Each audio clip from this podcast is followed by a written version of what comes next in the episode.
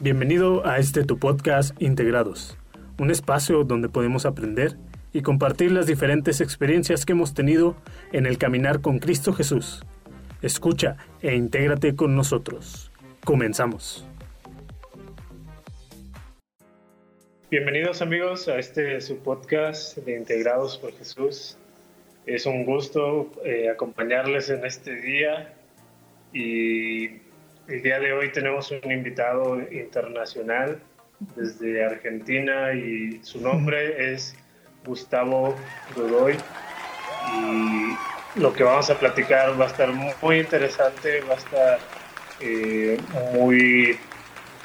te va a llamar la atención y porque vamos a hablar de, acerca del evangelismo, acerca de qué es esto de evangelizar y vamos a tocar ciertos temas, algunas preguntas y el hermano nos va eh, a ayudar con estas preguntas, nos va a dar este acompañamiento y eh, pues nada, le agradecemos mucho a Gustavo que, que está aquí con nosotros y Gustavo es un, gusto tenerte aquí entre nosotros.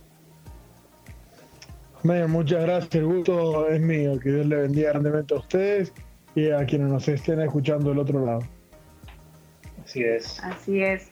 Yo creo que este tema del evangelismo es, es tan amplio, pero al mismo tiempo hay mm. tantas preguntas, hay, hay tantos mm. eh, comentarios que, surgen, ¿no? Porque es, es un tema donde tomamos un papel muy importante y es toda una encomienda mm. que nos dejó el Señor Jesús y, bueno, yo creo que el hermano es más que experto en esto y nos puede asesorar, iluminar, ¿verdad? en, todo esto que, es el evangelismo. Entonces, vamos a, hacer aquí una serie de, de, preguntas, respuestas, comentarios. Y yo creo que iniciamos por lo primero. o sea, ¿qué, ¿qué es el evangelismo, hermano Gustavo? ¿Cómo definiría usted el evangelismo como tal? Bueno, el, evangelio es, una palabra la cual hace unos 200 años atrás el castellano lo pronunciaba de otra manera. Eh, esa B corta se pronunciaba como una U. De hecho, algunos países, no, no la Argentina, pero otros países todavía utilizan la V cuando hablan de la W. Eh, entonces, porque entonces dicen la, la, W, porque antes eh, esa B corta era una U. ¿A qué voy con esto? Que antes no se decía evangelio, sino era evangelio, ¿no? qué, extraño parece para estos tiempos. Y el prefijo ev es justamente, justamente esto, es, algo nuevo. Y, y y, y viene del prefijo de, ángel, de mensajero.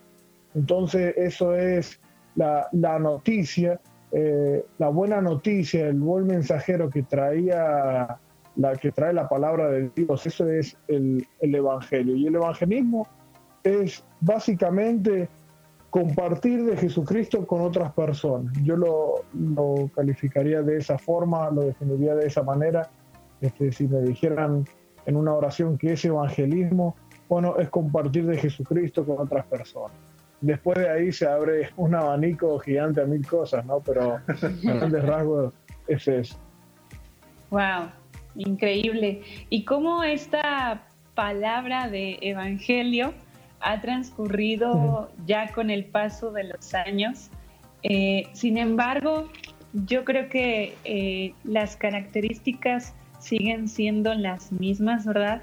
Eh, ¿Cómo saber, hermano, si, si realmente yo tengo, cuento con esas características de, ser llamado a ser evangelista? ¿Cómo, cómo saberlo? Bueno, este, hay un fuego dentro de uno que uno no puede apagar, ¿no? Decía Jeremías, este, allí le decía al Señor, eh, no voy a predicar más tu palabra y me voy a olvidar de ti, pero sentí un vivo fuego dentro de mis huesos que no pude sufrir ni soportar y tuve que volver a predicar. Y porque eh, es una pasión que uno siente dentro suyo de que debe anunciar la palabra de Cristo a otras personas, eh, sentir pasión por las almas, saber que este, es un ministerio muy especial, ¿no?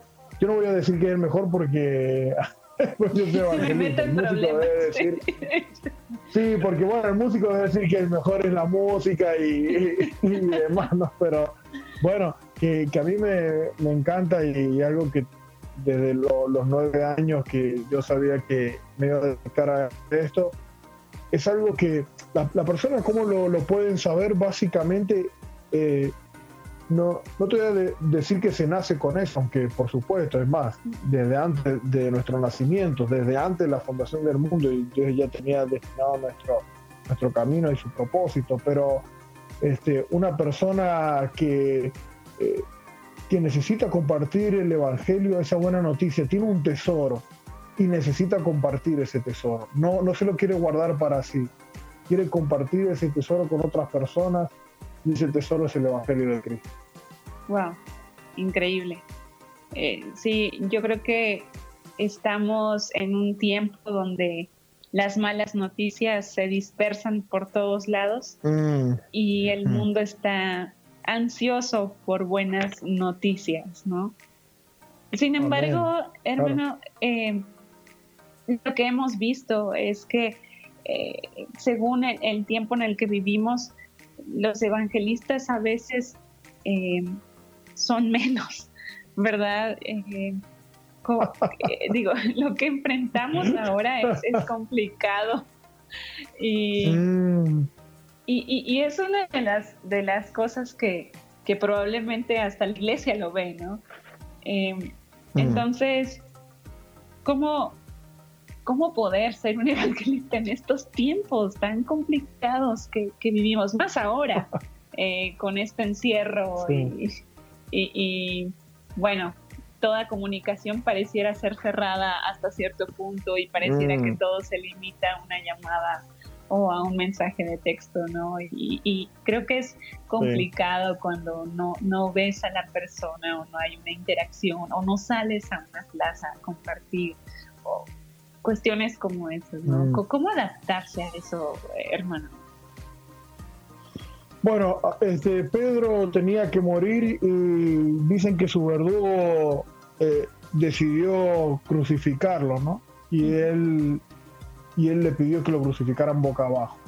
Correcto. Y cuando lo estaban crucificando boca abajo, le dijo al verdugo, bienes habéis hecho en crucificarme boca abajo porque yo no merezco morir como mi salvador, ¿no? Entonces yo digo, qué fácil que es ser evangelista hoy. o sea, este, yo, no creo que me vayan a crucificar a mí por predicar la palabra, pero si así fuera, este, sería una vida honrosa, una muerte honrosa para mí, morir a causa del evangelio. Este, lo cierto es que en 51 países del mundo está prohibida la Biblia y muchos de los evangelistas no estamos en eso, en ninguno de esos 51 países. Hay evangelistas, pero la mayoría estamos en países donde tenemos libertad de expresión. Y uno busca las maneras. Este, en mi ministerio a mí me gusta predicar en la calle, en la plaza, a viva voz. Eh, es lo que más me gusta hacer, pero yo no soy tan necio como para creer que todo el mundo este, lo tiene que hacer de la misma manera, ni mucho menos. Entonces, querés ser un evangelista en estos tiempos y no te animás a gritar en la calle como un loco, no hay problema. Este, sé un evangelista en tu trabajo, sé un evangelista en tu universidad, en tu familia. Pero lo que seguro hay que hacer es ser un evangelista. Este, ser un evangelizador, al menos sabemos que por ahí a lo mejor el evangelista eh, se especializa en eso, ¿no? Pero porque es, es como decíamos lo, de la música. Ah, si yo no soy músico, entonces no adoro. Podrían Hay gente que me ha dicho, no, pastor, es que usted es evangelista, usted predica. Ok, pero yo no digo, ah, usted es músico, entonces usted adore. Yo también tengo que adorar al Señor. El músico se especializa en eso, ¿no? Pero pienso que vivimos momentos difíciles para lo que es el mundo hoy en día. Correcto. Eh, pero tenemos que ser más radicales que nunca. Es decir, o, estamos con Dios, no estamos con Dios. Y si estamos con Dios, tenemos que anunciarlo. Tenemos que anunciar su, su palabra. Y la forma de anunciar su palabra es abriendo nuestra boca. Y ahora, bueno, nos ha dotado de la tecnología y todo esto. Yo, por ejemplo, lo que he decidido hacer, ya que no puedo salir a la calle, es decirle a los hermanos, ok, mire hermano, ¿vieron esa gente que ustedes llaman y siempre para el culto nunca pueden venir, siempre están ocupados, justo, porque nosotros teníamos tenemos culto los días domingos al, casi al mediodía, ¿no? Admito que no es a lo mejor un excelente horario para algunas personas, pero lo poníamos muy a la mañana, a la gente le costaba levantarse y ahora muchas veces la excusa es no, que bueno, comemos y todo esto. Entonces, bueno, ¿quién no tiene un familiar, un ser querido que siempre le pone una excusa para venir a la iglesia? Entonces yo le dije, ok, ahora no hay culto en ningún lado. Mándenme esos, esos mensajes, esos teléfonos, yo voy a hacer un grupo especialmente inconverso. O de última que quiero volver a la congregación. Y yo por mi lado estoy eh, evangelizando así, tengo un grupo de WhatsApp que me son de muchísima bendición estas personas. Y bueno, estamos ahí en el WhatsApp eh, les estoy dando palabras permanentemente. Otra forma también de predicar, el mensaje nunca cambia, pero bueno, a lo que voy es que uno se tiene que ir adaptando un poco. De, todas formas, me, niego a creer que en algún momento eh, no voy a volver a la calle porque no voy a volver Sí, sí, nos negamos a ello. Entonces, eh, en pocas palabras, podemos ser también evangelistas con nuestro testimonio, ¿cierto? Eh, sí, pero también hablando. ¿no? Porque muchas veces eh, hay personas que, caen que, bueno, yo vengo con mi, testimonio, por ahí no soy mucho hablar, pero con mi testimonio, sí, está bien, pero también hay que abrir nuestra boca, porque al fin y al cabo, buen testimonio tenemos que dar todo. sí, es correcto. Este, si te van a creer por tus palabras, si no te creen por tus palabras, que te crean por tus testimonios, pero te tienen que creer por tus palabras. Es decir, Jesús, ¿quién da mejor testimonio que él? Pero él se la pasaba enseñando, ¿no? Y podría haber dicho, no, yo predico con mi testimonio. Bueno, entonces eso no es una excusa porque primero que todo tenemos que dar buen testimonio ante Dios y ante los hombres. Y, segundo que eh, mientras yo viva no quiero que las piedras hablen, entonces tengo que hablar yo. Así es, así es. Increíble lo que nos comenta, hermano. Y bueno, yo creo que eh, hemos estado en, diferentes, eh, pues, en, diferentes tiempos, pero el mensaje mm. sigue siendo el mismo, ¿no? y, las buenas noticias, la buena nueva es la misma, que hay, hay un Salvador y, que al final de cuentas Cristo murió por nosotros y, ahí está la respuesta, ¿no? Entonces es, es, increíble cómo el Señor nos da esa capacidad de poder compartir de, del Evangelio con otras personas. Amén, amén, gloria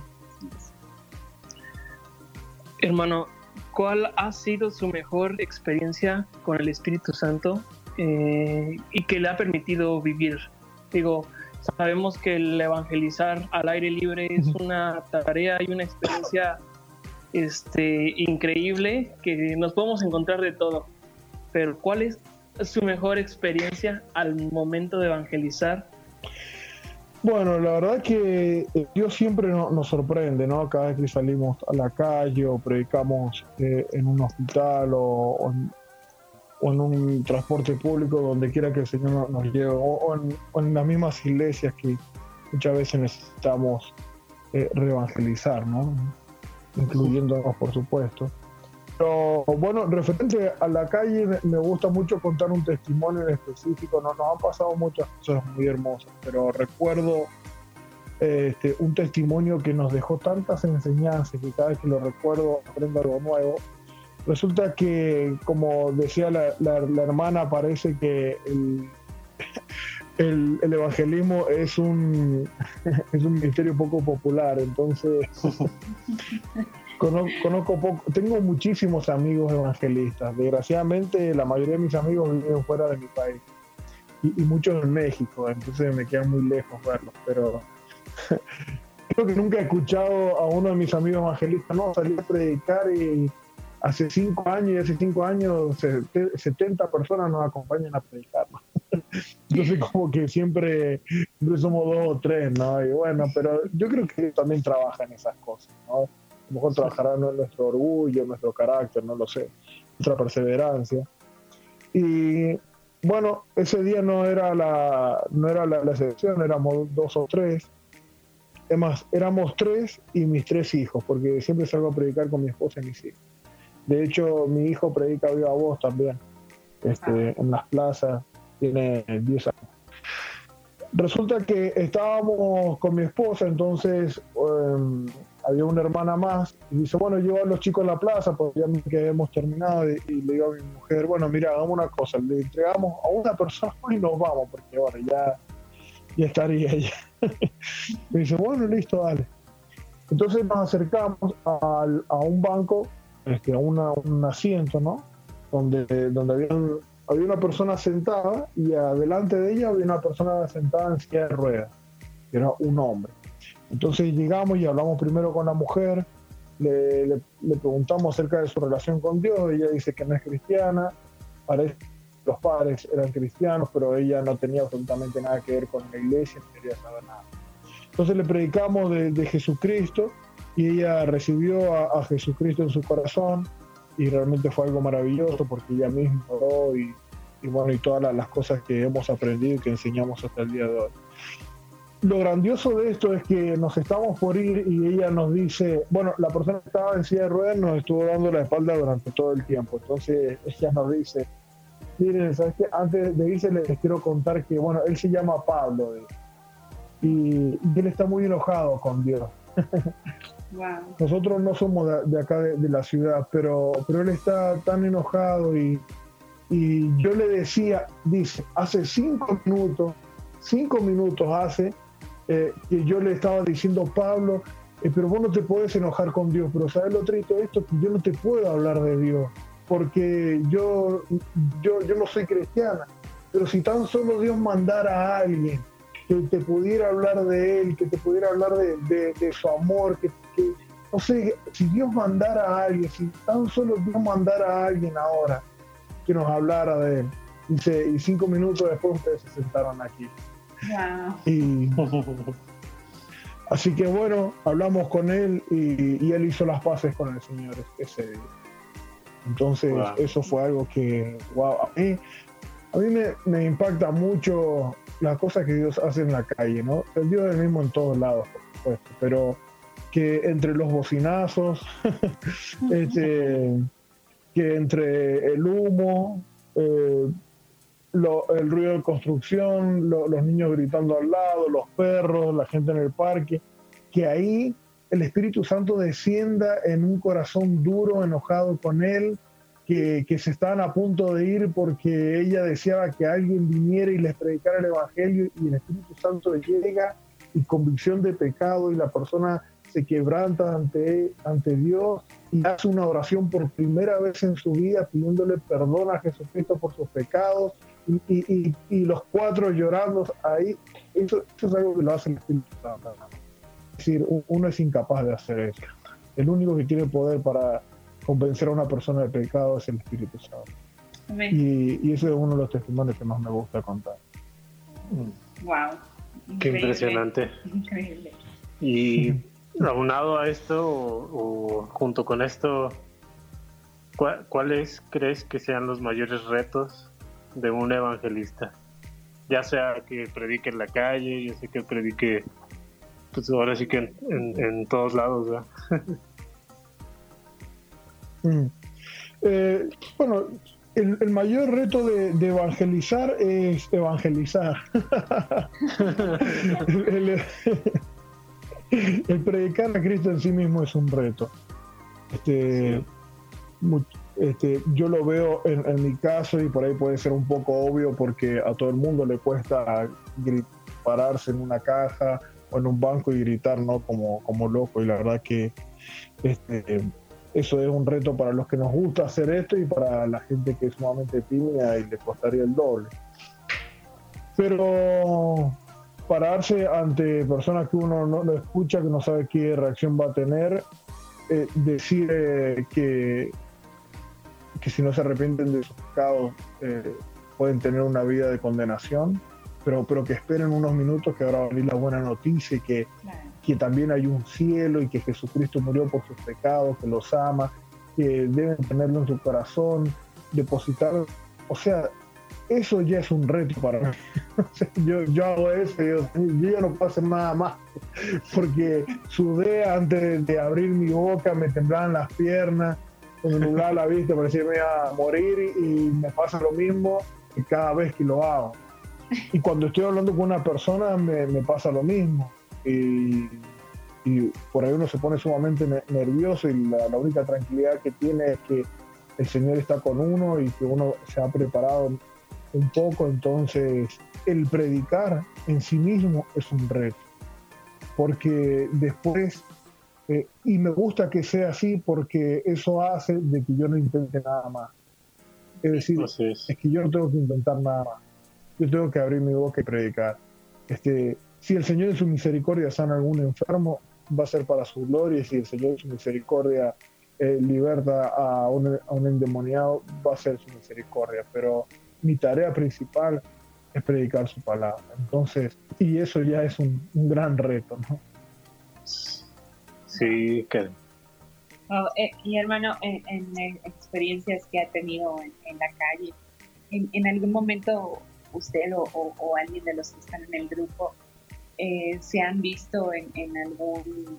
Eh, sí, sí, aprieto en el aspecto de que no sé, alguien los persiga, ¿verdad? O digo, ya yéndome a extremos, o, mm. alguien, eh, no sé, se contraponga. Eh, en, la calle mm. encontramos de todo, ¿no? Y hay de todos los ambientes, sobre todo cuando vamos a alguna plaza eh, que está abierta al público. Entonces, ¿qué, ha sido, o sea, ¿Se han enfrentado a algo de esto o, cuál ha sido su, experiencia?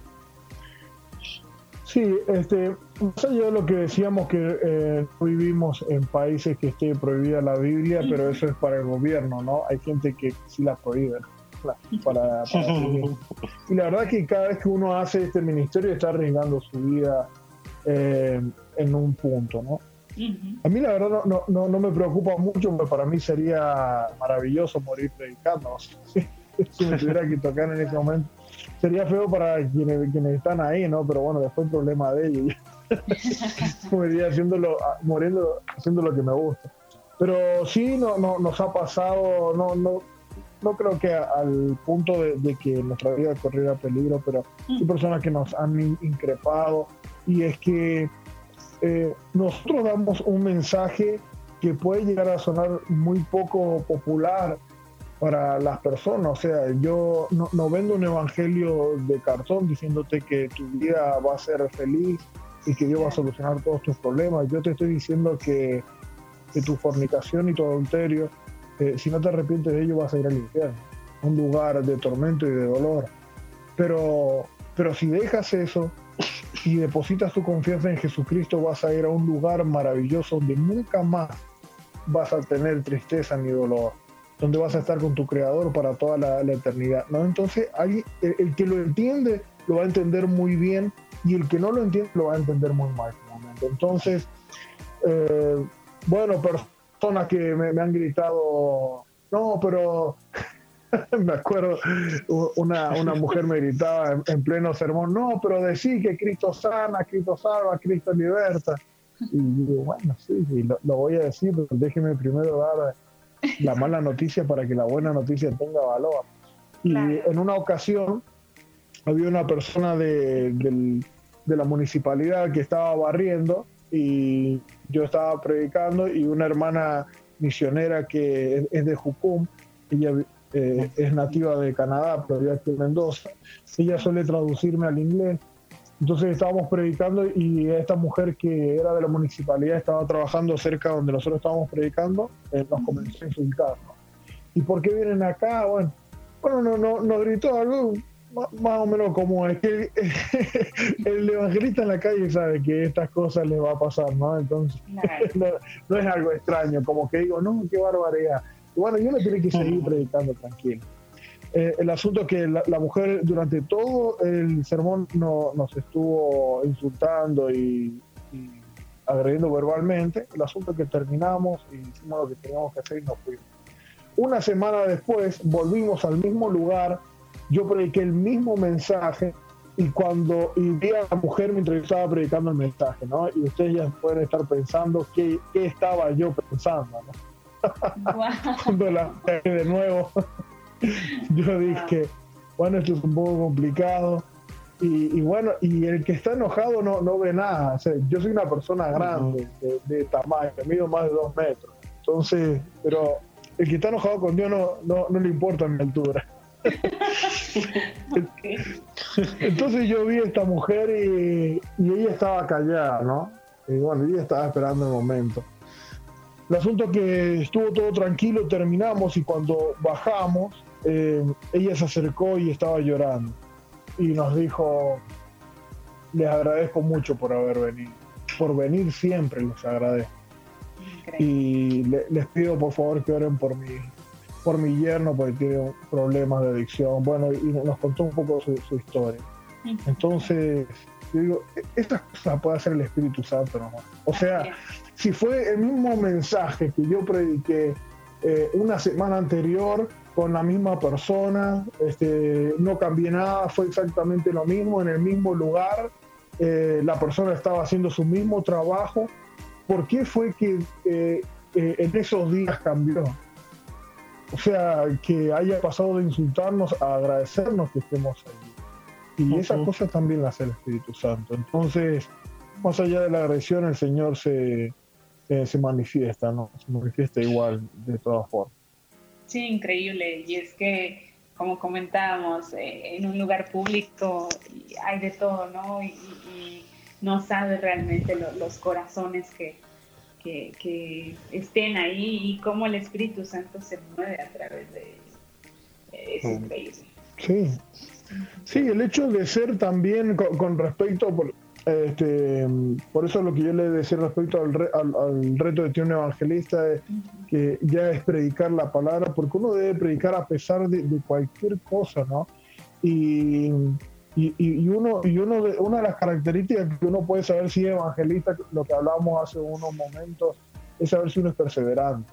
Es decir, un, evangelista no puede ser poco perseverante.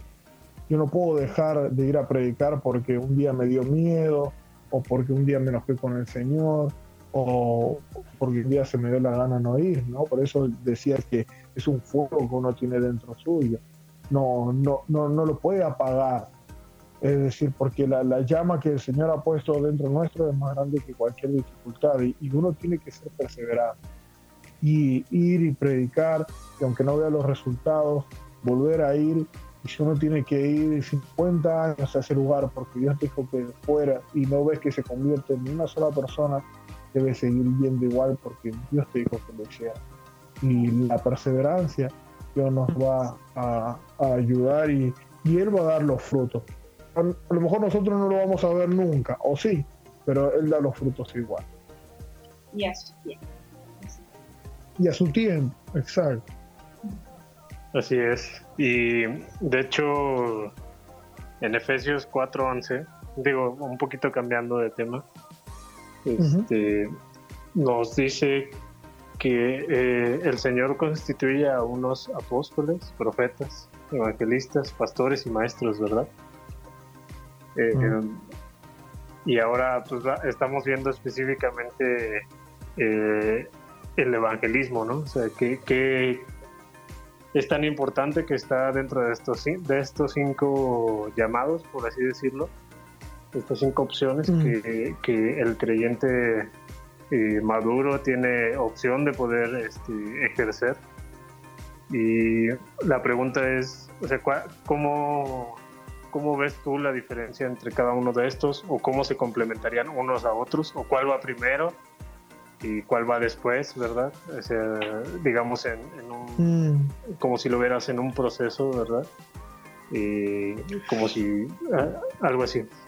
No sé si me expliqué. Sí, sí perfecto. Yo, creo que, como decía recién, este, el compartir, el comenzando con el principio de compartir mi fe para otras personas debe ser para todo creyente que ha nacido de nuevo.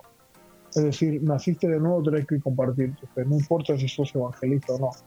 La diferencia eh, con el resto de los creyentes que el evangelista se especializa en eso, pero el resto de los creyentes tiene que también compartir su fe. Ahora, la diferencia del evangelista con estos otros ministerios, este, el evangelista tiene un poco de cada uno de ellos. ¿no? Este, el Señor menciona cada uno de, los ministerios y cada uno puede ver que el evangelista tiene un poco de, pastor, tiene un poco de profeta y demás, porque naturalmente es así y yo creo que es muy bueno que, pueda entender también que es un maestro. Es decir, es un maestro el evangelista, sí, naturalmente porque está enseñando. Eh, el evangelista es un apóstol, bueno, hace un trabajo apostólico también, ¿no? Lleva, lleva la palabra donde no la hay. Eh, el evangelista es un pastor y bueno, veíamos recién con Timoteo que, que el evangelista también tiene que en lo posible hacer un seguimiento a la persona, ¿no? Que, hacer un, discipulado. No va a ser el pastor de, la, de esa persona, pero sí va a hacer un trabajo similar.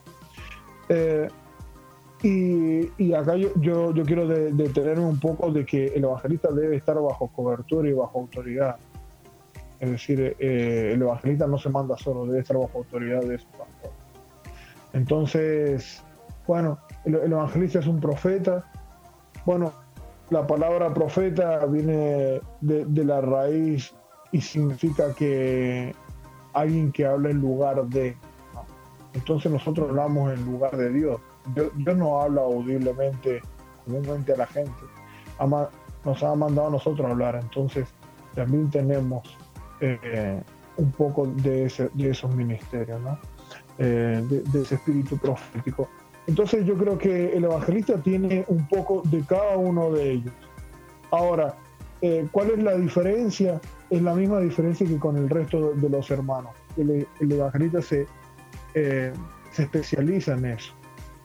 Yo, por supuesto que necesito, dice la palabra de Dios, que debo leerla y examinarla, la palabra de Dios, por supuesto. Pero de nada me serviría a mí internarme yo ya hice el seminario de teología, pero de nada me serviría estudiar teología todos los días de mi vida en un seminario si a mí el Señor me mandó a hacer otra cosa, predicar la palabra. Es decir, ojalá que todo evangelista hiciera el seminario este, de teología, pero en realidad eh, no hace falta ser un experto en teología para salir a predicar. Sí hay que tener muy buena base bíblica y doctrina, pero, pero hablando de lo que es cada ministerio, ¿no?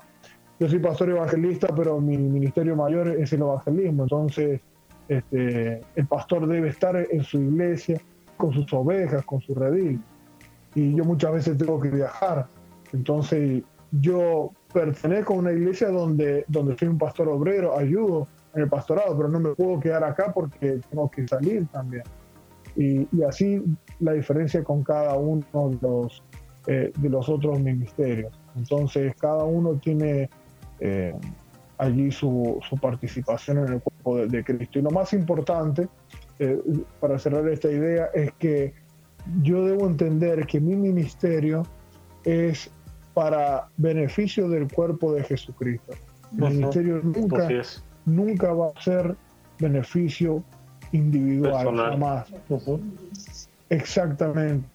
El ministerio debe ser y es para bendición del cuerpo de Cristo. Por eso que este, yo me alegro tanto de lo que Dios me ha dado, de poder predicar en la calle y, gracias a su misericordia poder enseñar a otras iglesias y salir de mi país y predicar en otras naciones eh, y poder capacitar a las iglesias en el, evangelismo.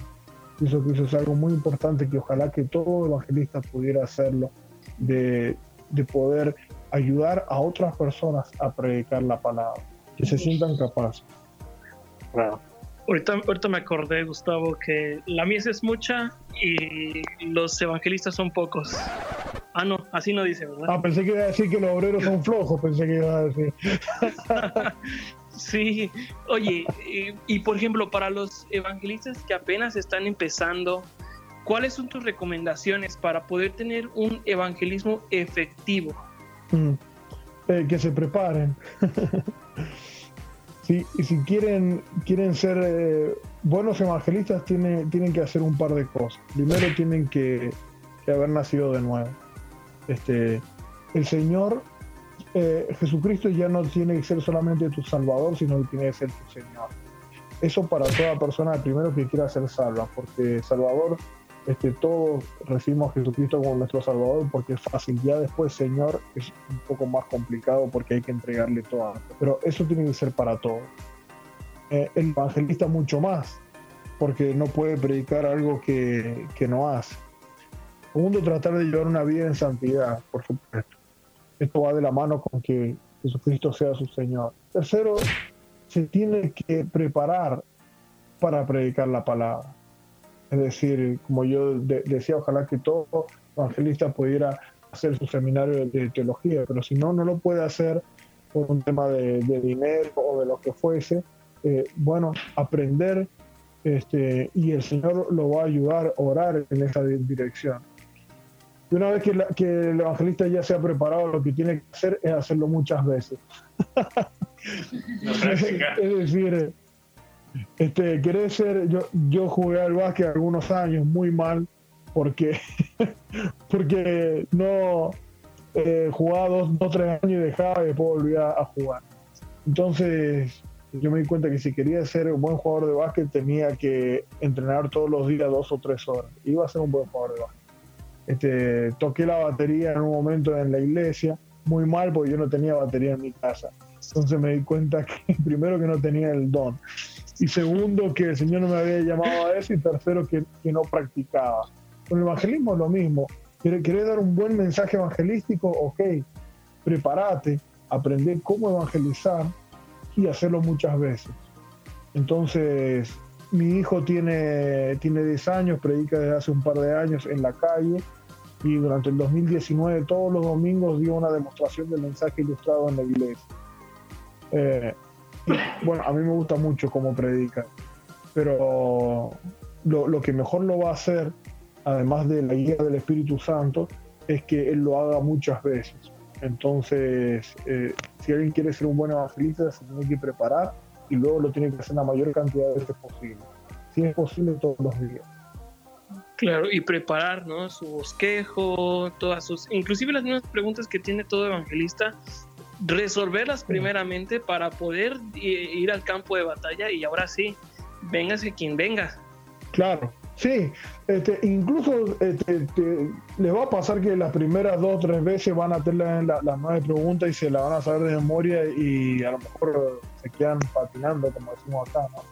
Este, porque no van a saber pero no pasa nada. Yo, yo le enseño a, la gente, bueno, teman cometer un error en la vida, pero no evangelizando. A ver, un error digo de, eh, de olvidarse una de las preguntas. Por supuesto no estoy hablando de algo doctrinal, es un poco más complicado. Pero, pero a ver, te grabaste un poco cuando estaba dando tu sermón, este, te olvidaste una de las nueve preguntas, no pasa nada. Este, pero si haces las nueve preguntas este, 50 veces en el año, bueno, va a ser, va a estar mucho mejor a quien evangeliza una vez, no sé, una, una vez cada seis meses, Entonces, yo, yo pienso para mí, el secreto está en prepararse y en hacerlo muchas veces, pero prepararse también es, muy, pero muy importante porque hay gente que predica todos los días y predica mal. Eh, con, con, todo mi amor en el corazón lo digo, porque no se han preparado. Entonces hay que ver por qué la gente no, no, no se prepara. Si no se prepara porque, bueno, hay mucha gente que dice, a mí me prepara Dios, pero bueno, sabemos que, que Dios ha puesto personas para enseñar. Entonces yo le insto a muchos predicadores que predican en la calle y por ahí no lo hacen de una buena manera, pero que lo más importante ya lo tienen, que es su corazón de salir a predicar, eh, yo digo, ay, si, si tan solo tomara, eh, algunos puntos, ¿no? Si, si tan solo supiera cómo hacerlo, explotaría eh, esa comunidad, porque ese hermano realmente sale a predicar todos los días. Jacob Bock dijo dos frases que a mí me gustan mucho y una es que él, no, no critica a los predicadores que están en la calle porque por lo menos están haciendo algo. y, otra, y otra frase que él dice que comúnmente la gente que critica a los evangelistas es gente que no sabe evangelizar. Entonces, eh, caer en eso, pero digo que bueno que quienes tienen el ánimo de salir a predicar se preparen. Ok, no, no es solamente saliendo a predicar, sino que hay que prepararse para saber eh, qué va a decir uno, ¿no? Porque es una gran responsabilidad. Claro, me comprometo a poner las nueve preguntas en nuestras redes sociales para que las personas lo chequen y vean cuáles son, pero Gustavo, eh, dinos unas de ellas para que los que nos están escuchando en este momento pues puedan checarlo y te digo, me comprometo a ponerlas dentro de nuestras redes sociales, pero ¿cuáles son esas preguntas?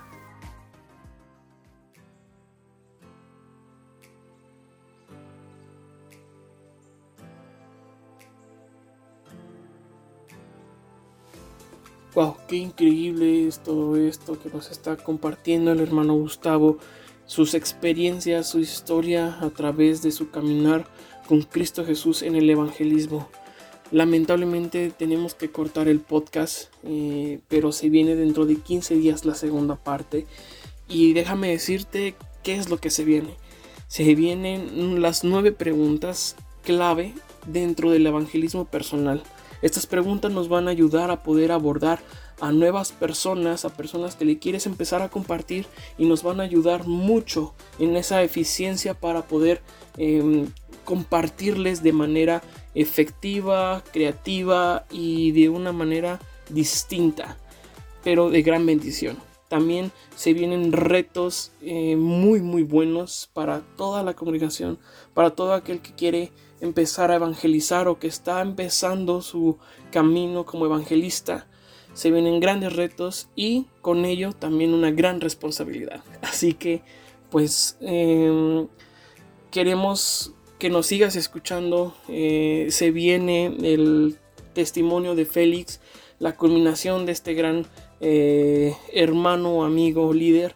Y bueno, esperamos que te sigas integrando con nosotros y pues nada, espero que tengas un lindo día, una linda tarde y una excelente noche. Así que hasta luego.